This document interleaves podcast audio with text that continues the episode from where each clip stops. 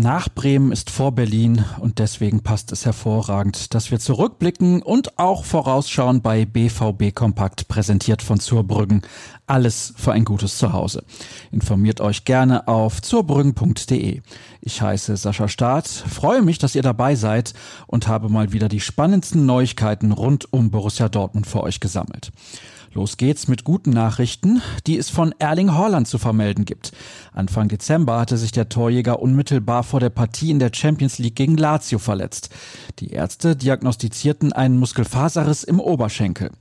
Die Einrichtung und die Klinikmitarbeiter waren ausgezeichnet, ließ der Norweger verlauten, der seine Reha in Katar absolviert hatte.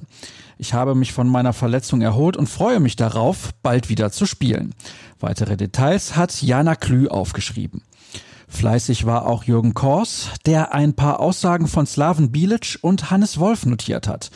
Unter Bilic arbeitete der neue BVB-Coach Edin Terzic nämlich als Co-Trainer bei Besiktas Istanbul und West Ham United.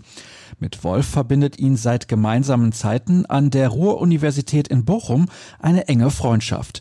Was die beiden zu sagen hatten, das erfahrt ihr auf unserer Internetseite. Außerdem im Angebot unser wöchentlicher Podcast. Mit dem Kollegen Kors habe ich über den Trainerwechsel, den Sieg in Bremen sowie das Startelfdebüt von Yusufa Mukoko diskutiert. Aber das ist noch längst nicht alles, denn in gut eine Stunde Sendung passt natürlich noch viel mehr. Während die Amateure quasi bei Null beginnen, sah es bei den Amateuren in dieser Saison bislang mehr als nur blendend aus. Doch aktuell ist die tolle Form der ersten Monate ein wenig verflogen. Nach dem 0 zu 0 am Wochenende beim VfB Homberg teilte man sich gestern die Punkte mit Rot-Weiß Oberhausen. Am Ende stand ein 2 zu 2 Unentschieden zu Buche. Den Ausgleich kassierte die zweite in der 90. Minute. Zuvor hatten Osterhage und Tigges aus einem Rückstand eine Führung gemacht. Während von den Verfolgern kaum Gefahr droht, ist der Abstand auf Tabellenführer Rot-Weiß Essen durch das Remis auf sieben Zähler angewachsen. Was passiert heute? Wir starten in den Tag mit einem Artikel von Marvin Hoffmann. Er hat mit Oliver Runert gesprochen, dem Geschäftsführer Sport von Union Berlin, dem morgigen Gegner.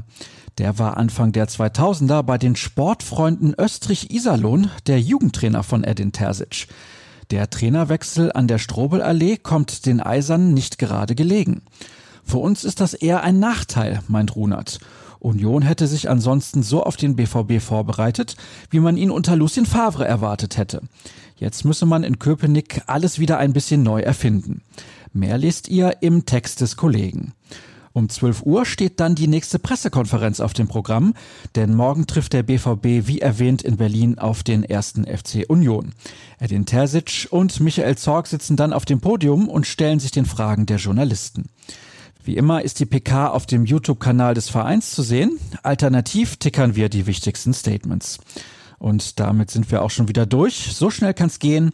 Aber weil momentan gefühlt minütlich etwas passiert, solltet ihr euch auf jeden Fall Zeit nehmen für ruhrnachrichten.de.